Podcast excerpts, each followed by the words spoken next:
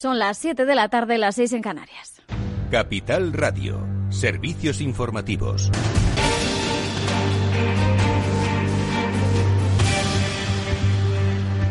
¿Qué tal? Muy buenas tardes. Estamos esta jornada muy pendientes de ese Consejo Interterritorial de Salud en el que el Ministerio se ha reunido con las comunidades autónomas. Eh, tras aprobar restricciones eh, para Navidad la semana pasada, pues hoy han hablado de nuevo sobre los planes eh, para estas fechas. rueda de prensa ahora mismo del ministro de Sanidad, Salvador Illa, también de Carolina Darias, la ministra de Función Territorial. está siendo ahora mismo en directo. Les escuchamos. El plan de Navidad establece que no hay movilidad entre comunidades autónomas. Esto ya lo dijimos no pueden moverse los ciudadanos entre comunidades autónomas, eh, porque así lo acordamos en, el plan de, de Navidad entre el 23 de diciembre y el 6 de enero. Excepto para los casos tasados en el decreto de alarma, razón laboral, Y es que lo que sucede es que muchas autonomías han llegado eh, pidiendo competiciones de medidas más estrictas. Eh, Pablo Anzola, cuéntanos detalles de quiénes han pedido y cuáles son sus solicitudes. Sí, Lucía, veremos en qué queda, pero en principio varias comunidades, entre ellas Andalucía, Galicia, País Vasco, Cataluña, llegaban a esa reunión con la propuesta de reducir a seis el número máximo de personas en las reuniones sociales durante Navidad y pedían también mantener esos confinamientos perimetrales, pero optaban porque la única causa justificada para esa movilidad, además de las vigentes, fuese la de ver a familiares directos y no allegados. Y es que ahí es donde está principalmente el debate. Ahora, en ese término, ha llegado. Muchas comunidades están pidiendo que se elimine. Desde, desde Madrid, Martínez Almeida ha dicho esta mañana que ese término genera confusión. Pide que se precise, mientras el presidente de Murcia, López Miras, dice que es muy difícil de controlar. Andalucía, por ejemplo, ya ha hecho público que pretende eliminar esa palabra de eh, la orden autonómica. Por cierto, que otro punto importante es esa autorización del Ministerio para realizar pruebas de antígenos en farmacias. Lo solicitó Madrid la semana pasada y se unió después Murcia. Estamos pendientes de los posibles anuncios en esa rueda de prensa, Lucía. Gracias, eh, Pablo. Pues lo seguiremos eh, de cerca porque, como ven, polémica por ese concepto de los eh, allegados. También pidiendo algunas regiones que se reduzca de 10 a 6 personas las que puedan finalmente reunirse para estas fiestas navideñas. Veremos si el ministro de Sanidad, Salvador Illa, anuncia nuevas restricciones en ese sentido. Donde sí se han pedido ya también nuevas restricciones han sido en Alemania Angela Merkel ha pedido eh, estas restricciones más estrictas después de que el país haya llegado a registrar 590 muertes eh, por COVID en un solo día. Lo decía hoy en el Bundestag. La escuchamos. Lo siento, lo siento en el fondo de mi corazón, pero si el precio que tenemos que pagar son 590 muertes al día, en mi opinión es inaceptable. Los científicos están prácticamente suplicándonos reducir nuestros contagios en una semana antes de ver a los abuelos y las personas más mayores en Navidad. dazu anfleht, No obstante, la canciller, aparte de esa petición, también ha subrayado que si se puede empezar a vacunar a los grupos vulnerables y al personal sanitario a partir de primeros de año, pues se habrá ganado mucho terreno. Eso por el lado del coronavirus. En la arena política, el proyecto de presupuestos generales del Estado ha llegado al Senado tras superar la votación en el Congreso. La idea es que las cuentas públicas queden aprobadas definitivamente el próximo 23 de diciembre. Hoy la ministra portavoz, María Jesús Montero, lanzaba este mensaje a los partidos que no han apoyado las cuentas. Yo espero y confío que durante estos próximos días los diferentes grupos parlamentarios, los diferentes grupos políticos, los que ya lo hicieron, vuelvan a expresar ese apoyo mayoritario a las cuentas públicas unos números imprescindibles para que nuestro país pueda salir lo antes posible y además reforzado de esta situación de crisis económica derivada de la crisis sanitaria. Igualmente, vuelvo a pedir y hacer un llamamiento a todos los partidos que no se han pronunciado a favor de estas cuentas públicas para que reflexionen bueno, pues el Partido Popular ha criticado que el Gobierno quiera aprobar también, a la vez que esos presupuestos, la reforma educativa. La ley CELA cree que así quieren eh, colarla, quieren tramitar a todo correr esta nueva ley educativa. También polémica hoy por el acuerdo para renovar el Consejo General del Poder Judicial. Es un asunto que analizaremos a fondo en el balance a partir de las 8 de la tarde con Cuca Gamarra, portavoz popular en el Congreso. Ahora se quedan ya con After Work de la mano de Eduardo Castillo y sepan, como siempre, que siguen informados en capitalradio.es.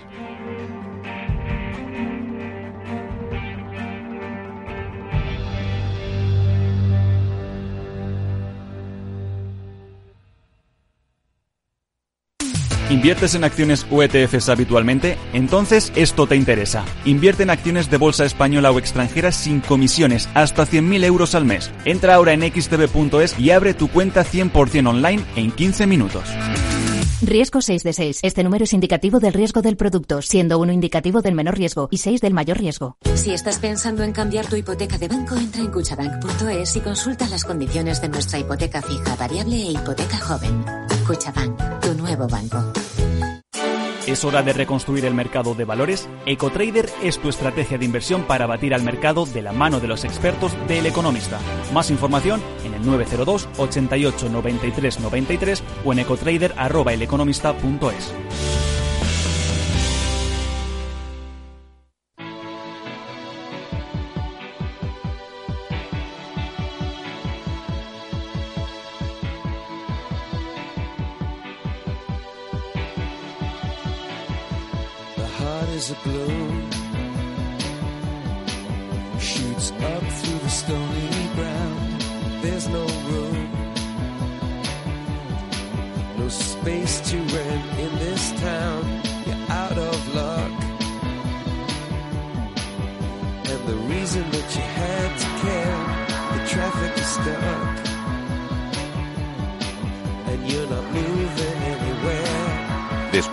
trabajo, After Work, con Eduardo Castillo, Capital Radio.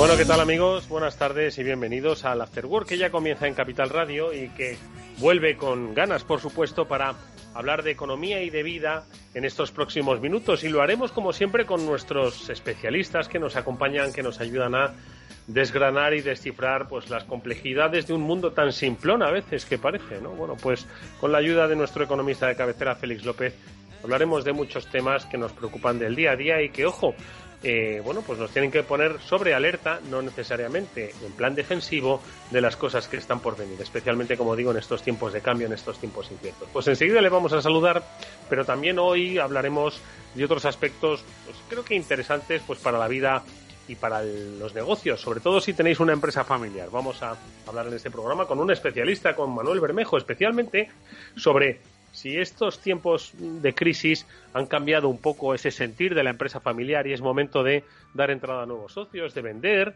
de que pase de abuelos a hijos o a nietos, eh, sin destrozar necesariamente la compañía. Bueno, pues con este especialista, con Manuel Bermejo, hablaremos sobre el negocio de la empresa familiar y cómo afronta pues estos tiempos extraños. Un negocio que en España bueno pues tiene bastante raigambre hay que decir. Y luego eh, hablaremos un poco de tecnología porque nos acercamos en este caso al mar para ver cómo allí la tecnología está ayudando pues a sectores como el de la pesca. Eh, estamos hablando de que los drones van a cambiar la vida del el mundo de la distribución, eh, de cómo pues la inteligencia artificial nos está haciendo pues unos compradores mucho más pasivos pero mucho más satisfechos y esto aplicado a otros sectores tiene cabida. Bueno, pues veremos cómo el sector pesquero, especialmente en Galicia, pues eh, sirve de esta tecnología pues para ser mucho más eficaz y especialmente mucho más seguro. Bueno, pues de todo ello hablaremos como digo en este programa y enseguida vamos ya a ir saludando a nuestros invitados.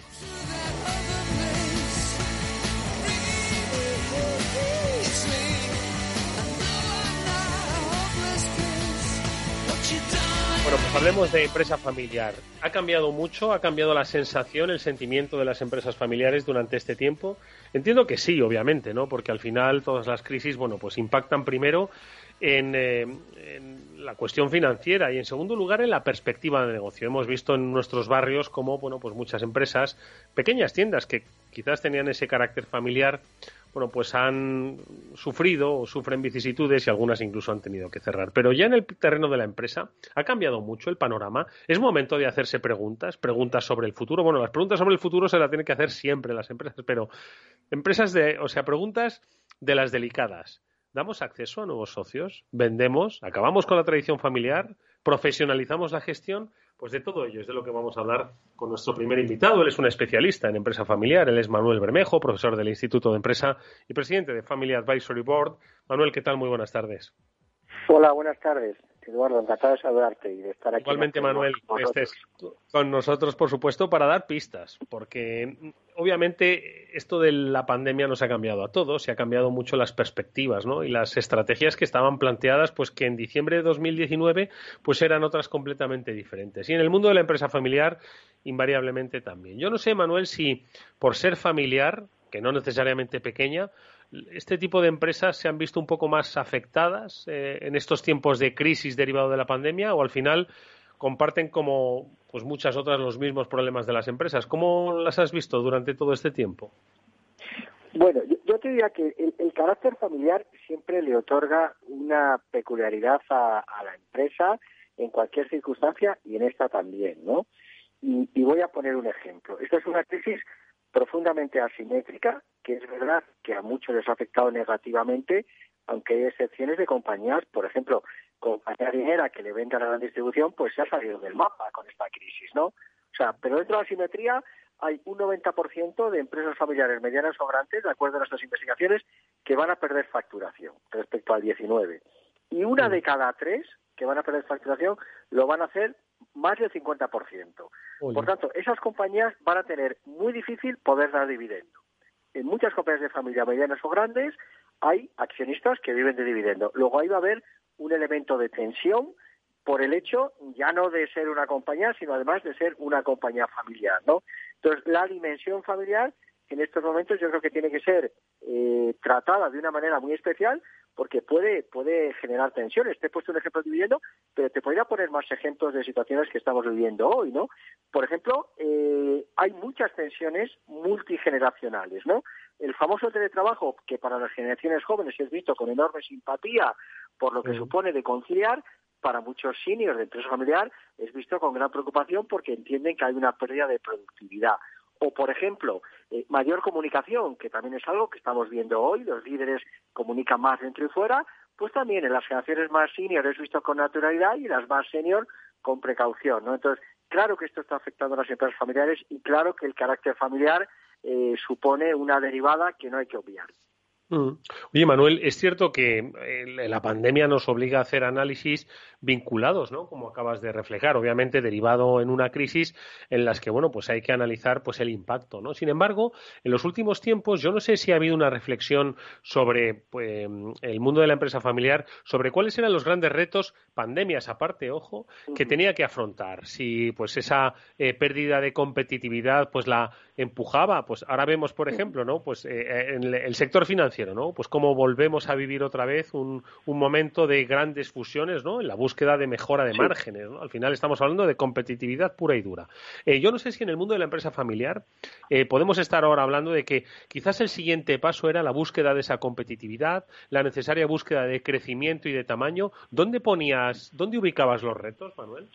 Sí, yo, yo, yo ubico dos, dos, dos retos muy claros Voy a hablar primero de la dimensión empresa. Indudablemente, como tú bien planteas, hay un reto de tamaño para competir de manera eficiente y eh, no solo para competir de manera eficiente, sino para hacer una mejor gestión de riesgos. ¿no? Este es un tema que analizamos mucho en los consejos de administración. ¿no? Y mira, te voy a poner dos ejemplos de situaciones publicadas eh, en relación a esto. Hay dos compañías, habrá habido más, pero te pongo dos ejemplos en la mesa. Dos mm. compañías que han hecho operaciones corporativas para crecer durante la pandemia.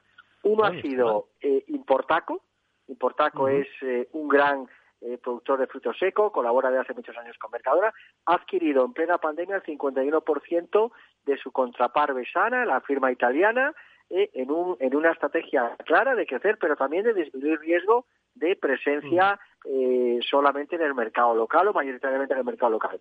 Otro ejemplo de adquisición en, en época de, puro confinamiento ha sido Alma de Carrabejas, ¿no? Los productores del famosísimo Pago de Carrabejas, bueno, pues ellos, están construyendo eh, una corporación que llaman un grupo que ellos llaman Alma de Carrabejas y han hecho una última adquisición en pleno confinamiento de una nueva bodega en La Rioja. Creo que son dos casos muy representativos de ganar para tener un crecimiento sostenido y rentable, pero también con esta mirada hacia una buena gestión de riesgos que la pandemia nos está eh, ilustrando qué hay que hacer. O sea, eh, dicho de otra manera, la excelencia operativa en el día a día es condición necesaria, pero no suficiente para que la empresa familiar trascienda. Y el gran reto de, a nivel en la dimensión familiar es mantener unas dosis de cohesión entre los miembros de la familia, compartiendo un propósito, un horizonte, unos valores, ¿no? Qué duda cabe que esto en tiempos revueltos, pues a veces se se dificulta porque eh, eh, la pandemia ha afectado a los cuatro grandes pilares de una familia empresaria, un negocio rentable, una familia unida cohesionada, un patrimonio saneado y una buena reputación, ¿no? Si lo pensamos, para muchas familias esos cuatro grandes pilares se han visto, se han visto afectados y por tanto, pues en estas circunstancias hace más difícil esa, ese reto también relevante de dimensión familiar. ¿no? Al final, una empresa familiar es eh, tiene que funcionar las dos dimensiones, ¿eh? la familiar y la empresarial. Si hay problemas, acaban permeando a la otra y generan y generan tensiones no deseadas. Oye, Manuel, has hablado de dos ejemplos, el de Importaco y el de Carrovejas, ¿no? Como ejemplos de que ellos vieron la necesidad, vieron una necesidad, luego la identificaron, que era la de crecer, ¿no? Independientemente del tiempo de pandemia, y luego de llevarla a cabo, es decir, de ejecutar, encontrar el, el, objeto de crecimiento, en este caso Besana, ¿no? Que comentabas en el primer caso, ¿no? Entonces, claro, están ahora mismo, tienen esa capacidad, esa sensibilidad para entender que deben hacer algo y luego hacerlo, porque tú lo has dicho, ¿no? Cohesión, propósito, valores, pero también tradición, ¿no? Y en, la, y en la empresa familiar española no sé si hay mucha tradición de crecer por aquello de que venimos de donde venimos, ¿no? Entonces, al final hay que tener sensibilidad para darse cuenta de que hay que hacer algo y luego, eh, digamos, pues lo que has dicho al principio, asunción de riesgos para llevarlo a cabo, ¿no? Mira, nosotros eh, eh, venimos haciendo desde que empezó la crisis de, de la COVID, venimos haciendo diferentes investigaciones para ver el impacto ¿no? de esta crisis en las empresas familiares eh, de varios países, pero en particular de España. ¿no? Un dato que sobresale es que de esta investigación es que hay en las empresas de tamaño grande españoles el 44% de las compañías familiares grandes españolas nos declaran su idea de crecer de manera inorgánica, ¿no? comprando compañías como los casos que he relatado. Si hablamos de compañías medianas, este, este, ratio también es alto, estamos hablando de un 35%. O sea, hay un porcentaje muy relevante de compañías de familia española, medianas y grandes, que observan en esta crisis una oportunidad de consolidar sus proyectos creciendo. O sea, la respuesta a lo que me dices es sí. Lo que pasa es que, además de comprar, hay que hacer una buena integración, hay que romper paradigmas, porque, por ejemplo, igual ya no todo va a ser 100% familiar. Hablaba del caso de Besana, que es público, que Portaco ha adquirido el 51%, muchas veces no adquieres el 100%. Para poder ejecutar esto hay que incorporar profesionales ajenos que traen una experiencia que tú no tienes dentro porque nunca has hecho adquisiciones y procesos de integración de compañías. En definitiva, todo esto está suponiendo un movimiento muy fuerte de ruptura de algunos paradigmas clásicos, pero creo sinceramente que o las empresas familiares traen ese espíritu de transformación en su gobierno o en su gestión, o van a tener muy complicada su, su viabilidad futura. Manuel, precisamente hablabas de la profesionalización en la gestión. Es cierto que voy a caer quizás en el tópico, ¿no? El que se dijo aquel de que el abuelo, pues eh, poco menos que no fue a la escuela, pero fue el que levantó la empresa. El padre sí que pudo ir a la escuela, pero aprendió el oficio. Y el nieto es el que ha ido a una escuela de negocios y es en el que quizás hace la transformación. La profesionalización de la gestión, ahora que hay tantos pues digamos, sucesores, ¿no? Que sí que están formados en el mundo de la empresa y de la gestión de empresas, quizás se caiga en la tentación de no querer buscarlo fuera porque ya desde dentro están bien formados. ¿Cómo interpretamos esto?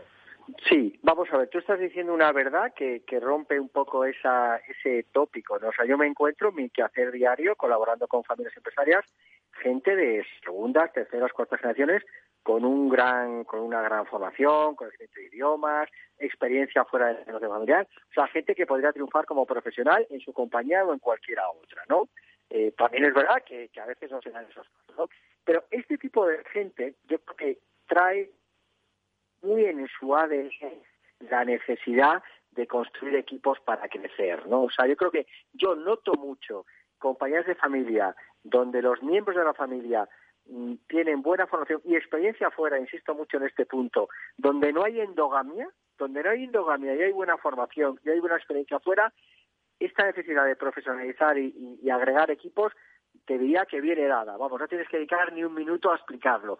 Ahora bien, en las compañías de familia donde hay mucha endogamia, menos formación, menos exposición al exterior, ven el mundo a través de una clave tan pequeña que sin duda esto de la profesionalización les parece ciencia ficción, les parece inadecuado y, y por eso mi empeño siempre que tengo oportunidad y permíteme que lo haga en tu programa, por favor, buena formación, mundo, educación y mundo a las generaciones eh, venideras, que desarrollen eh, vida fuera de la empresa familiar y que cuando vengan a la empresa familiar lo hagan trayendo una visión muy enriquecida. Esto también se consigue, evidentemente, en los órganos de gobierno, con consejeros independientes. O sea, yo creo que las compañías hoy tienen que abrir puertas y ventanas y, y atraer diversidad, porque la diversidad, eh, más allá de eslóganes, aporta sin duda muchísimo valor, ¿no?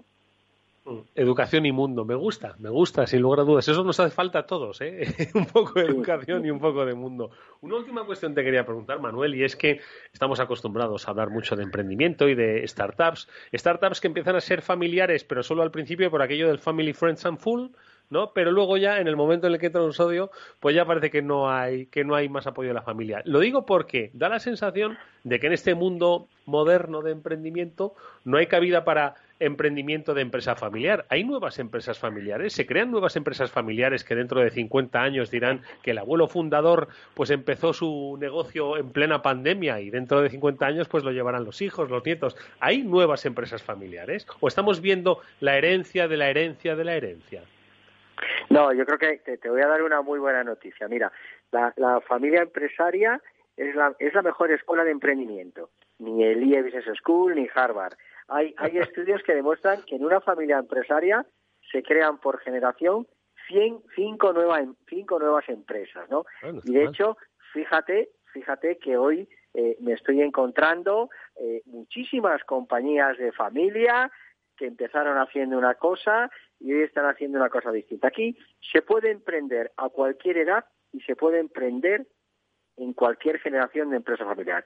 Y te voy a contar algo. La semana pasada se entregó el premio emprendedor de los premios Llama Primero a Verónica Pascual, CEO y propietaria de Asti Mobile Robotics. Y el, el premio estaba sponsorizado por AVE, la Asociación Valenciana de Empresarios. Su presidente, Vicente Boluda, decía que se alegraba mucho de que el premio recayera en una miembro de segunda generación que había sido capaz de reinventar completamente la compañía familiar y ponerla en órbita, ponerla en la, en la senda de crecimiento. Por tanto, yo te diría que no solo se puede, se debe emprender en cada generación. O sea, cada generación de empresa familiar tiene que aportar valor real si queremos que esto trascienda, ¿no? Y esto, en muchas ocasiones, va a obligar a cambios muy profundos de modelos de negocios, de estilos de liderazgo, ¿no? Y te pongo otro ejemplo. Por ejemplo, mira, eh, estos meses de pandemia han provocado un crecimiento del online eh, del que se hubiera previsto que se produjera en cinco o seis años. Por ejemplo, hay compañías de producto premium que nadie pensaría que pudieran vender online y que hoy lo están haciendo de manera muy positiva gracias al empuje de las nuevas generaciones. Así que mi mensaje es que hay gente muy preparada para emprender en las empresas familiares españolas y que se puede y se debe ser emprendedor en el seno de una empresa familiar si queremos tener un futuro próspero. Próspero para sus empresas y no lo olvidemos, ¿eh? próspero para el conjunto del país, que al final este país, su pulmón, su corazón, eh, son empresas familiares. Sin lugar a dudas. Pues ha sido una interesante reflexión la que ha compartido Manuel Bermejo, el presidente de Family Advisory Board, profesor del Instituto de Empresa, sobre, pues eso, el germen de la sociedad empresarial española, esa empresa familiar. Manuel, gracias de verdad por tus reflexiones. Mucha suerte para el futuro. Un placer, igual para vosotros. Y feliz Navidad, Adiós. por cierto. que ya estamos en- Exactamente. Felices fiestas. Adiós, adiós. Bueno, qué interesantes reflexiones las que nos ha dejado nuestro invitado, Manuel Bermejo, sobre la empresa familiar. Seguro que muchos de vosotros habéis trabajado en alguna de ellas, quizás no como familiares, o sí que eh, erais familiares y, bueno, seguís en ella, o os habéis salido, pero bueno, eso depende un poco de las circunstancias. Pero yo creo que las píldoras que nos ha dejado nuestro invitado sirven para reflexionar y mucho. Quien sabe también de empresa familiar, porque a muchas de ellas las ha ayudado a ir al extranjero, es nuestro amigo Félix López, nuestro economista de cabecera. Félix, ¿qué tal? Buenas tardes. Eh, muy buenas tardes, Eduardo. ¿Qué te parecen? Qué interesantes reflexiones has oído a nuestro invitado, ¿verdad, eh, Sí, eh, sí, estaba escuchándole con mucho interés, ¿no? A Manuel. Y, y la verdad es que mirando cómo resonaba lo que él decía dentro de mi pecho, ¿no? Y de la Sí. situación actual, ¿no? Pues todo lo que ha comentado de ya de la profesionalidad de, las empresas familiares, pues que ya hay gente preparada. Y es cierto, ¿no? Es decir, como los jóvenes españoles de los últimos 30 años se han formado mucho, pues no cabe duda de que las empresas familiares ya tienen gente preparada. Como siempre, pues cuanto más preparado esté uno, mejor, ¿no? Pero no cabe duda que, que se nota una gran mejora, ¿no? Yo las empresas que conozco, quizá como son empresas pues muy internacionalizadas, ya casi todas, ¿no? O, muy punteras en sus sectores, pues la verdad es que lo que uno ve pues está muy bien. Yo cuando voy o he viajado con empresas españolas de un cierto tamaño, pues vas a una vas por ahí por el mundo y realmente los profesionales españoles tienen más nivel que la misma gente de, de, de, del mismo tamaño, ¿no? Todavía el tamaño es un poco reducido, lo están haciendo todas por por solucionar a base de crecimiento, comprando crecimiento, digamos, interno orgánico. Y bueno, por decir algo un poco diferente, a Manuel se le nota el amor por la empresa familiar y su desarrollo, ¿no? Pero la empresa familiar tiene muy mal futuro en España. Pero no por nada, es que no va a haber familias, ¿no? Es decir, yo noto ahora que efectivamente muchas empresas pues lo que siempre se decía antes, ¿no? Pues hay que ya externalizar fuera de la familia la dirección de la empresa y eso está haciendo mucho, ¿no? Pero es que porque no hay gente ya en la familia. Fíjate tú, ahora, si, todas las familias españolas no tienen más que un hijo. Es decir, la posibilidad de que, de que la empresa familiar vaya desarrollándose en número y de que de una empresa familiar, pues un poco lo que decía Manuel, que probablemente es cierto, ¿no? De un núcleo de una empresa familiar potente surgen cinco o seis negocios, eso se ve muy a menudo, ¿no? Todos los grupos empresariales familiares como sobrinos, tal, todos van desarrollando cosas. Pero eso es tremendo, ¿no? Yo siempre lo digo. Yo tengo 55 primos carnales. Mi hijo no tiene ninguno. ¿no? Entonces, entonces es, la caída demográfica española es, bueno, todos lo sabemos, es pero bueno, ya que ya ha salido el tema, en un tema que tiene mucho que ver con ello, así que yo creo que en España el futuro, bueno, la empresa familiar por supuesto va a seguir existiendo, no hay duda, y con menos o más importancia, ¿no? Pero cada vez va, va a ser un poco lo de los friends y los fools, ¿no? Es decir, más que family, amigos o conocidos, un poco ya como se montan las startups de la nueva tecnología, que normalmente no son familiares por una sencilla razón, porque normalmente para crear una empresa de estas, de las nuevas tecnologías, se tienen que juntar cuatro, tres o cuatro personajes, cada uno con, digamos, capacidades diferentes, ¿no? Y eso es muy difícil de encontrar en una familia. Mm. Es decir, puede ser que un miembro de una familia tenga que unirse con gente pues fuera de la misma, ¿no? Y en general, los fundadores de las nuevas startups, pues ahora ya no son familias, ¿no? Pero bueno, oye, poco la situación demográfica y cómo vemos el futuro, ¿no? Oye, ¿qué tal son las empresas familiares eh, eh, extranjeras? Tú entiendo que las conoces porque has viajado mucho y, y bueno, y, has visto los modelos. ¿Qué tal es el, el, modelo de empresa familiar? Pues bastante parecido. Te encuentras en Francia, Alemania, Reino Unido, que yo conozco bien, pues bastante parecido a, hombre, son más grandes normalmente. Coges una empresa alemana no familiar de estas, de las buenas, pues fíjate, es una empresa que facturará ahora como mil millones de, euros, ¿no? Y, entonces, pues, todas esas empresas hace ya tiempo, hace 20 o 30 años, digamos de alguna manera, pues profesionalizaron más la dirección. Es decir, la empresa familiar mm, tipo a la española en Europa está más profesionalizada en el hecho de que los directivos son gente de fuera. La familia suele tener una importancia grande, pero de alguna manera el tamaño que ya han adquirido. Pues claro, estas empresas alemanas que estoy hablando, que ahora tienen, pues, eh, pues, pues pueden tener 5.000 empleados, ¿no? Pues hace 15, 20 años tenían 1.000. Han crecido mucho, ¿no? Es decir, todo este sector, sobre todo el industrial, mediano alemán, menos en Francia y en, Inglaterra, pues ha crecido ya bastante, ¿no? Eh, pero a igualdad de tamaño pues son bastante parecidas, una empresa española y una empresa alemana. Curiosamente, a nivel de título universitarios, etcétera, pues hay más nivel en España. Quizá porque como pues, en Alemania no es que hay mucha gente, hay menos gente que va por ahí a la universidad, etcétera, que aquí, ¿no? Tienen otra serie de preparación. Y también, pues, la gente que normalmente va, termina, pues, en los procesos universitarios, pues va a trabajar a empresas más grandes, ¿no? Pero como en España no hay empresas grandes, más que muy poquitas, pues todo el resto de la gente pues tiene que refugiarse o trabajar en empresas más pequeñas, ¿no? Entonces una empresa de, de 150, 200 trabajadores en España, que sea un poco puntera en lo que hace, pues tiene un cuadro directivo con una formación estelar a nivel mundial comparativamente. Es curioso, ¿verdad? Pero así es.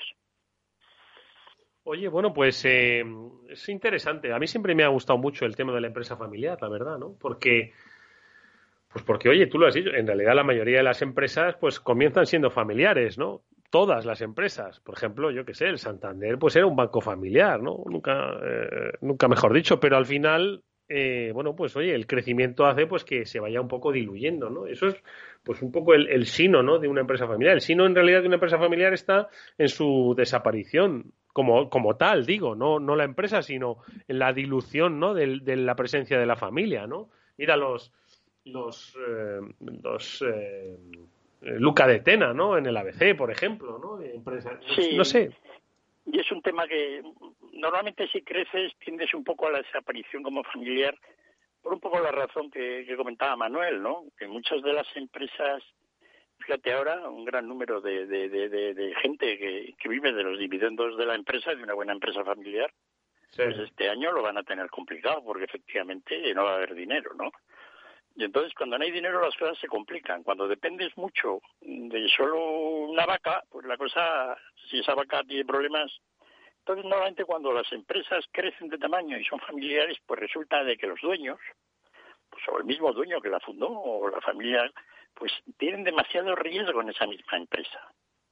¿no? Es decir, hay gente que todo su dinero está metido en, en una, en, en una empresa familiar sin cual incluso ellos ni dirigen, la dirige un hermano, un primo o lo que sea, ¿no?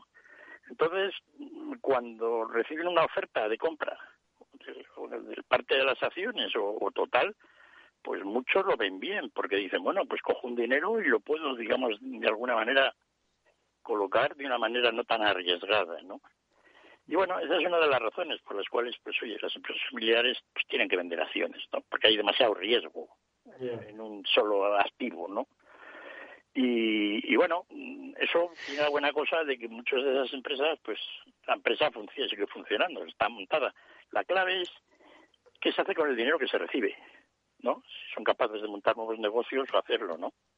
Bueno, ejemplo, decía nuestro invitado que sí, ¿eh? que de una empresa familiar salen luego unas pocas. ¿eh? Claro, claro, ya lo contaba, cuatro o cinco empresas normalmente, ¿no? Y además Sí. eso es así. Yo cuando voy a, pues, a una empresa española, pues siempre está un poco la empresa matriz que se dedica a la cerámica, pero luego hay una de muebles, una de lámparas, una de no sé qué, y esto, bueno, eso está todo bien, ¿no? Ahora estamos un poco, ya te digo, de todas formas, en lo que comentabas, ¿no? El emprendedurismo dentro de la empresa familiar y cómo se entiende ahora el emprendedurismo ahora que ha quedado muy limitado pues a todos estos negocios pues avanzados de las nuevas tecnologías, ¿no? Si no estás ahí y una cosa es hacer negocio pues un poco de internet, efectivamente, pues todo este año la gente no le ha quedado más remedio que ponerse delante del ordenador y a preparar carritos de la compra, que antes no lo habían hecho, ¿no? Entonces, pues todo eso se ha ido haciendo, pero ya, pero lo que es la nueva tecnología avanzada científica, ¿no? Pues yo creo que va un poquitín al margen ahora de lo que es la empresa familiar.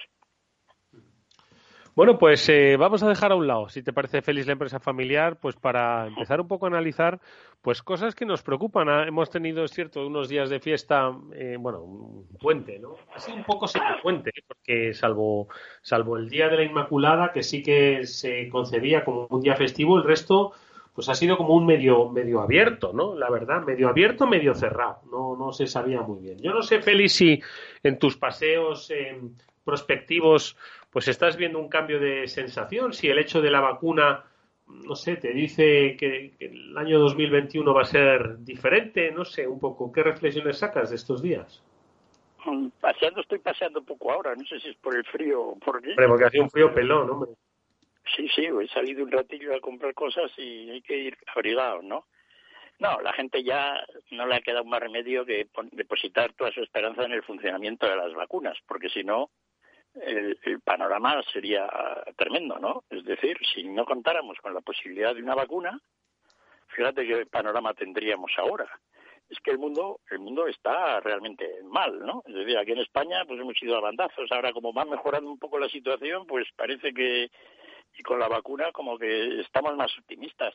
Pero, por ejemplo, en Alemania están en el otro en la otra situación, ¿no? Están subiendo los contagios y la pobre Merkel llorando, ¿no? Diciendo a la gente que se meta en casa, porque le fastidia que después de todos los años que ha estado allí, pues su buena labor, más o menos, que todo el mundo le reconoce, pues se le termina estropeando por unos meses, ¿no? Pues sí, la verdad, la verdad. Yo hoy ya, por hoy ya se me ha revuelto el cuerpo, porque he visto a alguien que decía que en enero viene la tercera ola. La tercera ola. Pero bueno, madre mía, pero ¿cuántas olas vamos a tener aquí con esto? Ya me están amargando las navidades. y mira que... A ver. Sí, hay tercera ola, sí, de alguna... Yo creo que no son... Lo de la ola es un poco mal explicado, ¿no? Es toda una pandemia que sube o baja de nivel un poco con el clima, lo estamos viendo, y en segundo lugar, con los esfuerzos que hacemos para controlarla. Y con el clima, cuando el gobierno lo prohíbe, baja. Ya, el clima. Yo, todos recordamos, ¿eh? Como decían que es que en verano el calor mata al bicho. Vamos, hombre. Vamos, hombre. En fin. Feliz, no te vayas, que, vamos a hacer una breve pausa y luego vamos a hablar de tecnología aplicada al mar, ¿vale? No te vayas, Feliz. After Work, con Eduardo Castillo. Bueno, y atención los oyentes, una noticia de alcance para los inversores XTB elimina las comisiones. Puedes comprar y vender acciones y ETFs con cero comisiones. Lo has oído bien, cero comisiones hasta 100.000 euros al mes. Solo tienes que entrar en xtb.es y abrir tu cuenta en menos de 15 minutos. El proceso es 100% online y vas a poder comprar o vender cualquier acción por cero comisiones en xtb.es. Riesgo 6 de 6. Este número es indicativo del riesgo del producto, siendo 1 indicativo del menor riesgo y 6 del mayor riesgo.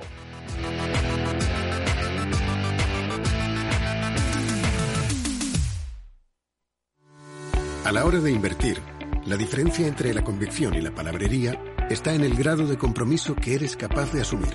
El nuestro es este. En Finanbest solo ganamos si tú ganas primero. O lo que es lo mismo, en Finanbest, si no sumamos, no restamos. Conoce todas las ventajas del Result Investment. Tienes mucho que ganar. Finanbest, tú ganas. El futuro se construye poco a poco. Son muchas cosas. Pequeños gestos pero que tienen valor. Ahorrar en Basque Pensiones EPSV es un buen plan, a tu medida, para que el futuro sea como tú quieras. Vive el presente bien y construye un futuro mejor con Basque Pensiones EPSV. Puedes simular tu plan de ahorro para el futuro en cuchabank.es o acércate a tu oficina y te ayudaremos. Más que pensiones EPSV individual, Cuchabank sea socio promotor, Cuchabank Gestión SGIC SAU gestor de patrimonio. Eduardo Castillo en Capital Radio. After Work.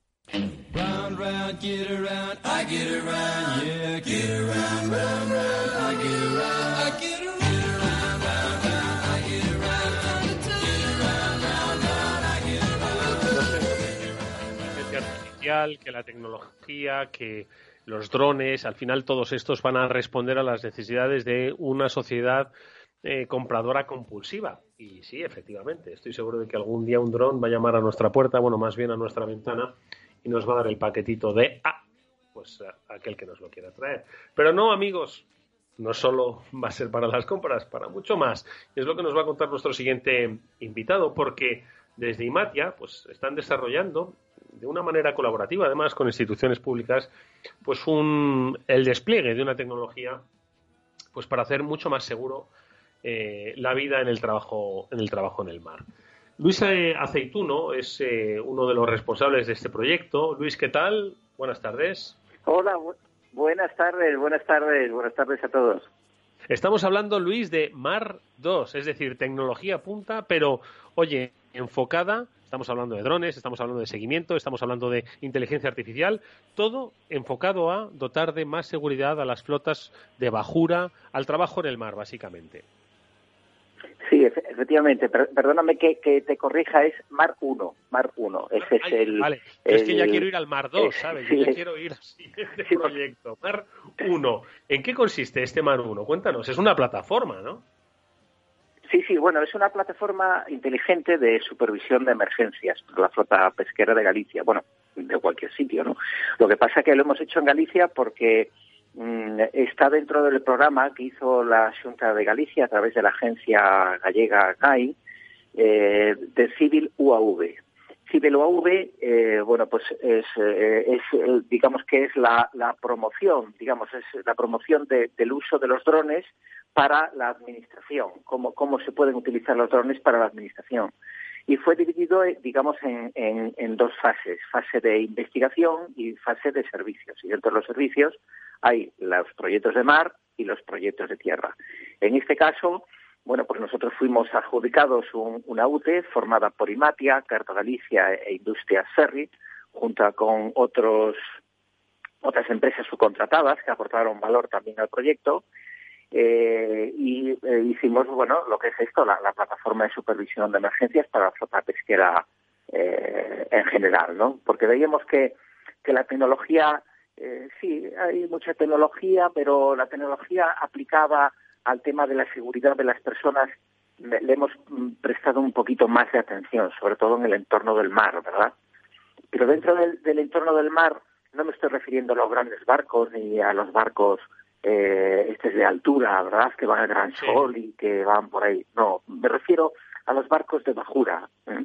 Eh, esto que cuando vamos a las rías, eh, bueno, enfocado, eh, hablo desde el punto de vista de Galicia, porque es desde donde, desde donde ha nacido todo esto, ¿no? Enfocado a, a las rías gallegas, pues bueno, pues si, si- si echamos una visual, pues vemos mm, al típico trabajador con una planeadora, eh, barcos pequeños, barcos que, que no tienen muchos recursos técnicos, ¿no? A la hora Sí. de, de- de- de que haya un siniestro y que, Sí. que puedan decir socorro, ¿no? Entonces, viendo cómo está la tecnología, pues utilizando los drones y utilizando muchísimas eh, cosas relacionadas con inteligencia artificial, análisis de procesos, algoritmos, etcétera, etcétera, pues hicimos un batiburrillo y, eh, bueno, salió este proyecto. Es un megaproyecto que está compuesto, fíjate, de nueve proyectos de I más D dentro de, de toda esta propuesta, ¿no? Y, y, bueno, cada uno de ellos pues eh, con sus empresas responsables detrás y todo coordinado por Imatia, ¿verdad? Imatia fue la empresa, digamos, tractora de todo de todo este proyecto. En Oye, definitiva, eh, bueno, pues como os he, os he comentado, la- eh, está la UTE, que está formada por Imatia a la cabeza y eh, Carto Galicia e Industria Ferry, y después hay otras empresas como, mm, por ejemplo, está eh, Fiber Laminates, que fabrica un hidroavión opcionalmente tripulado, eh, el primer hidroavión del mundo, además, opcionalmente tripulado, se fabrica aquí en Galicia, en Porto Después está también el Instituto Tecnológico de Galicia, que desarrolló para este proyecto un sistema muy, muy, muy innovador, que es para la detección de las artes de pesca. Y eh, otra empresa que, que es relevante es Arteixo Telecom, que es la que fabricó eh, toda la electrónica de los dispositivos que, bueno, que os puedo contar a continuación. Oye, Luis, y escucho una cosa, ¿cómo, cómo aplica esto a, un pescador de bajura? Tú lo has dicho, no son estos, eh, estas grandes flotas, no son estos grandes barcos, son, bueno, pues eh, diría yo que eh, eh, pescadores autónomos que van con sus barcas, que van en las rías, que en fin, que tienen pues unos recursos pues eh, eh, limitados, pero que vosotros, eh, bueno, de alguna forma los habéis armado tecnológicamente, ¿no? Entonces, ¿cómo aplicaría este, este trabajo conjunto de, de empresas e instituciones pues para dotarles a ellos de más seguridad? Pues mira, es, es una vez que lo haces es sencillo, sencillo de explicar, ¿no? Pero claro, hay que hay que tener la idea, hay que tener es como todo, hay que tener la idea y tenerlo claro y y, es- y- saber desarrollarlo, ¿no? Vamos a ver, si, fijaros, y esto es real lo, lo- lo que os cuento, o sea, este verano sin ir más lejos, pues ha habido accidentes contra bateas eh, de, de estos trabajadores, que sí suelen ser empresas familiares, no muy familiar, pues una persona con el cuñado con, o, con, o con alguien muy cercano que, que comparten un barco. ¿no? Bueno, pues chocaron contra una batea a las tantas de la mañana, eh, una de las personas quedó herida, quedó, se subió a la batea, y la otra, pues bueno, pues como no había nadie alrededor, ni tenían radio, ni tenían nada, eh, pues bueno, pues fueron, fue, fue nadando a, a la costa, ¿no? A pedir auxilio. A las tantas de la mañana, pues bueno, pues golpeó en la puerta de, una casa diciendo, mire, que hemos tenido un accidente con el barco y tal. Pero bueno, esto es a la orden del día, o sea, barcos que se nos hunden y que, y que bueno, pues hay, hay la trágica noticia, ¿no?, de un barquito que se hunde y tal. Entonces, mm, a nosotros se nos ocurrió lo siguiente, con una pulsera, diseñamos una pulsera tipo smartwatch, que lo llevan eh, todos los, las personas que están embarcadas. Y en el barco hay un concentrador de comunicaciones que es capaz de, a través de dos tecnologías diferentes de comunicaciones, transmitir un evento a una plataforma software de control. Entonces, este evento puede ser o que el barco reciba un impacto, un choque, una escora determinada en función de la tipología del barco, imaginemos que estamos con, bueno, pues con una red, estamos tirando de una red y se engancha y el barco se escora, bueno, pues eso es, eso es una alarma, ¿no? O eh, simplemente que una persona, pues que se nos caiga al mar. Una persona en el mar ya sabemos lo que, lo trágico que es, entre lo que te pones nervioso, que a lo mejor pues que no puedes nada, la impresión del agua y tal, es decir, no tienes tiempo, aunque tengas una radio o un sistema a bordo que sea operado, ¿eh? que sea operado, pues muchas veces pues pasa la cosa trágica y no se ha marcado la posición donde ha sufrido el evento. En este caso, al, caer al mar, esta persona o el barco que tenga una incidencia, como ya os he comentado, pues transmite su posición y el evento que ha pasado. Es decir, que en la plataforma de control imaginemos una pantalla, una gran pantalla, en la que se ve bueno, pues todo el perfil de la costa, de, en este caso de Galicia, que en el momento que un barco marca un evento, aparece en rojo, aparece ese barco, aparece un pop-up y te dice barco, no cuánto, la, la, fotografía del barco, los tripulantes que están a bordo y el siniestro que ha sucedido. Entonces, aquí viene el kit de la cuestión. Hay eh, otros sistemas eh, que, bueno, pues que, que transmiten una, una tecnología y esa tecnología, pues, no tiene cobertura, ¿vale? Nosotros lo transmitimos por VHF, canal ICE, el sistema de emergencia que hay, internacional, y también transmitimos a través, en este caso, de la red de Vodafone. ¿vale? Hemos utilizado la red de Vodafone, que tiene muy buena cobertura en todas las rías, y hemos utilizado esas dos tecnologías. Es decir, si no funciona por un lado, pues tiene que funcionar por el otro. O sea, siempre tenemos un plan B, precisamente redundante, y cosas diferentes, para que si no funciona por un sitio, pues funcione por otro, ¿vale? Entonces, eh, nosotros sabemos que sí, que, que ha habido un evento, pero Mm, se han dado casos de falsos positivos, no en este proyecto, en otros, ¿vale? Eh, no es la primera vez que los servicios de emergencia salen ante una eh, un evento de, emergencia y oye, pues no ha pasado, no ha pasado nada, pues a lo mejor el sistema ha fallado o, o cualquier otra cosa, ¿no?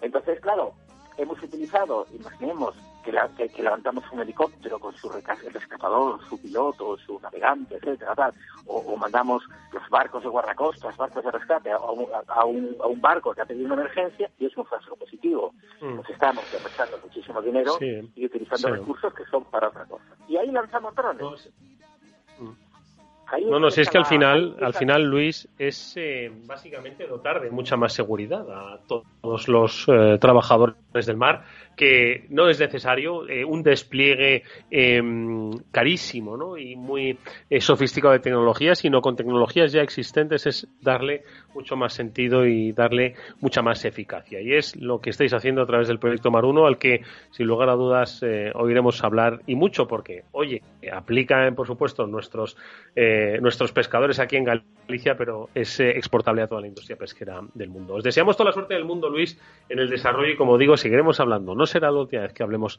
de este proyecto. Un fuerte abrazo. Estupendo, muchas gracias, muchas gracias. Un saludo a todos. Adiós.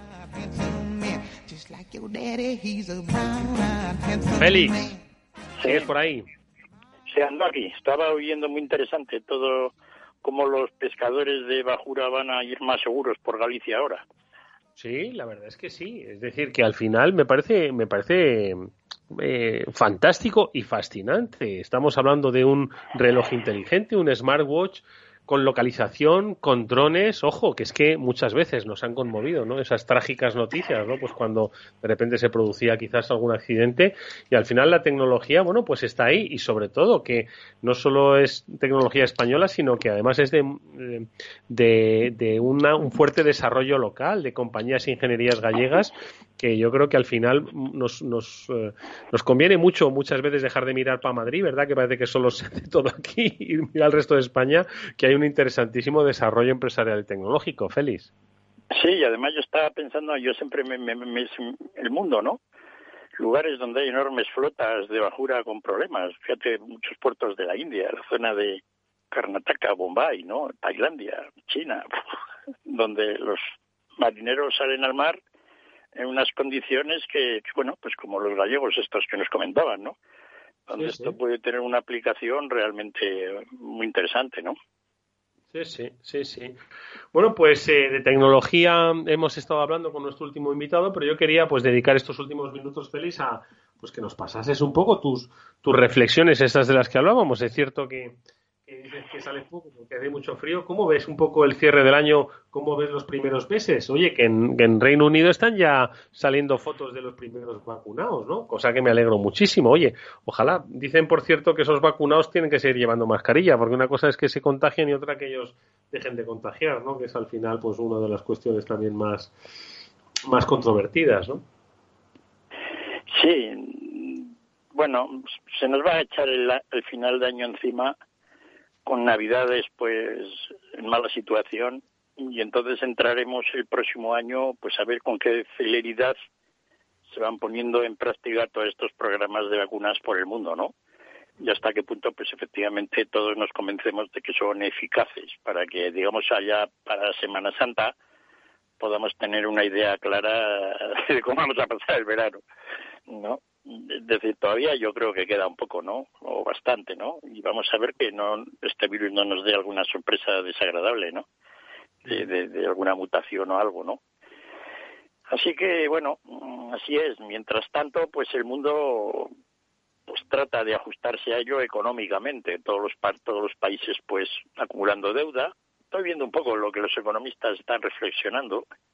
Acaba de salir un paper reciente, ¿no? Que pues un tal Furman y, Larry Summers de Harvard, donde de alguna manera pues se está siendo muy comentado a nivel mundial. Es quizá ahora el documento estrella, ¿no? Que los economistas, pues el mismo Rogov, aquel que dijo que cuando los países tienen el 90% de deuda van todos al garete, luego se acusó, le acusaron de que se había equivocado haciendo números.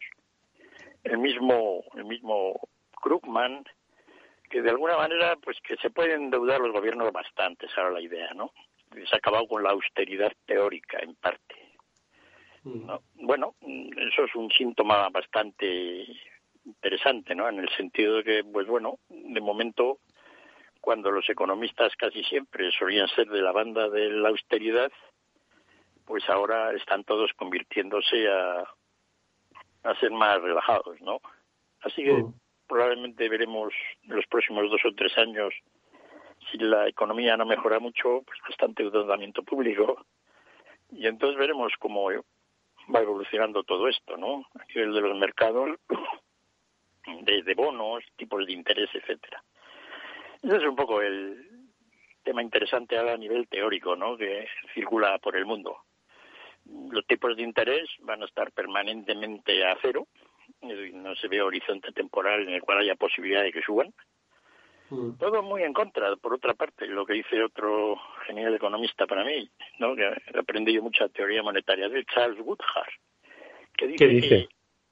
que este, pues, que te dice que, que la situación de exceso de trabajo que hemos tenido en los últimos 30 años a nivel mundial, por China, etcétera, pues que eso está acabándose y que va a haber una escasez de trabajo y que va a haber inflación. O sea que mm, dos ideas completamente opuestas, ¿no? Que va a haber escasez de trabajo. De trabajadores, mano de obra. Se acabó ah. China porque ya... Sí, es decir, que más o menos la idea de Woodhart es que utiliza temas demográficos y un poco la globalización, pues eh, en los últimos 30 años la cantidad de trabajadores que han entrado a formar parte, digamos, del tingladillo económico mundial, pues ha sido la mayor de la historia, ¿no? Y que eso ha hecho que de alguna manera pues los sueldos no hayan subido, que la inflación ha sido contenida y que de alguna manera pues estemos en esta situación de, tipos de interés bajos, etcétera, ¿no? Que se ha acabado ya. De, ahora en adelante pues va a haber una escasez de, trabajadores. También un poco en contra de lo que dice mucha gente, que como vamos a tener máquinas para hacerlo todo, pues vamos a sobrar todo, ¿no? Y ahí está la discusión, ¿no? Una discusión muy interesante, porque yo casi estoy más con Goodhart que con los otros. ¿Con el de que van a bajar las tasas de empleo y todo esto o qué? O sea, las tasas Sí, de desempleo, perdón. Sí, y que, y, que, y que va a haber inflación y que nos puede dar una sorpresa al mundo, ¿no? Entre otras cosas porque a Goodhart yo le tengo muy buen... Respeto. Sí, más Madre mía. Hombre, a mí me, me, me gusta, ¿eh? Lo del Guzhar. Quiero decirte Sí. que significa que si vamos a currar todos y mucho y vamos a tener eh, dinerito pues para comprar cosas y vamos a generar con eso inflación, bueno, pues si está pues en cierto modo controlada, bueno, pues está está bien, ¿no? Sí, la perspectiva no es tan mala. tengo que, si hubiéramos ido a la radio en directo, hubiéramos, te hubiera enseñado, igual que el librillo de él, ¿no? De- acaba de salir, ¿no? Acaba de publicarlo y, y estaba entretenido leyéndolo, ¿no? Con lo otro. Y bueno, eso es un poco a nivel de lo que podemos hablar de cómo los economistas están tratando de hacerse una idea de cómo va a ser el mundo un poco al margen de lo que está ocurriendo en estos meses de, de pandemia, ¿no? Y, bueno, los chinos parece ser que están contentos en el sentido de que ya han dicho que este año van a crecer, el gobierno ha dicho que van a crecer el, el 2% y por lo tanto crecerán el 2%, porque siempre hacen lo que el gobierno hace. ¿Pero qué, qué año? ¿El, ¿El 2020 este? No, no, el 20 este, sí. Bueno, o Sí, sea, ¿no? el, Ya crecen poquito, pero crecen. Es decir, que pese a toda la miseria que han tenido los primeros que, que aguantar, pues oye, se recuperaron enseguida y estos trimestres finales, pues ya la economía está bien. No se han ido todos por ahí de juerga con, y sin sí, sí, sí. ¿no? como vemos en la televisión. Pues está bien, ¿no? Porque y nada, con ideas nuevas de qué van a hacer, qué van a hacer en los próximos años para, para seguir en su línea de desarrollo. Y yo calculando cómo va subiendo la deuda de ellos, ¿no? por otra parte no, no hablan mucho. Pero bueno, ese es un poco el tema que ya ha quedado un poco al margen, ¿no? Con todo, con toda esta situación, ¿no? ¿Cómo se llama Félix este que has dicho del, de la inflación? Wood, Woodfar, ¿cómo es? Charles, Charles Woodhart. Woodhart. De buen corazón. Sí, buen, buen corazón, no, hard, hard. No corazón, sino Sí, tengo, Habla- tengo- hablaremos. Tengo, tengo justo aquí encima de cabeza el libro donde yo aprendí teoría monetaria, pues lo tengo usado, Money, Information and Uncertainty. Bueno, pues escucha, que habrá que habrá que hablar de él. Félix López, que gracias como siempre, amigo. Un fuerte abrazo y cuídate. Vale, gracias. Bueno, pues de Gurjar hablaremos la próxima semana. A ver si nos da buenas noticias, que las necesitamos. Fuerte abrazo, amigos. Nos vemos eh, mañana en el After Work de Capital Radio. Adiós.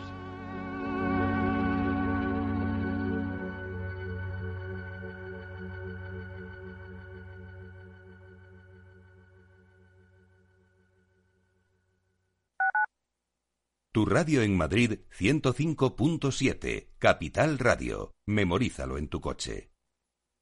Con esto del virus nos estamos volviendo locos. Resulta que ahora hay que abrir las ventanas cuando alguien venga a verte. Vamos, que tenemos ventilación natural en pleno invierno. Igual que mi mujer, que la tiene pero asistida. Se contagió porque nunca aireamos durante las visitas y morirá en tres días. Comunidad de Madrid.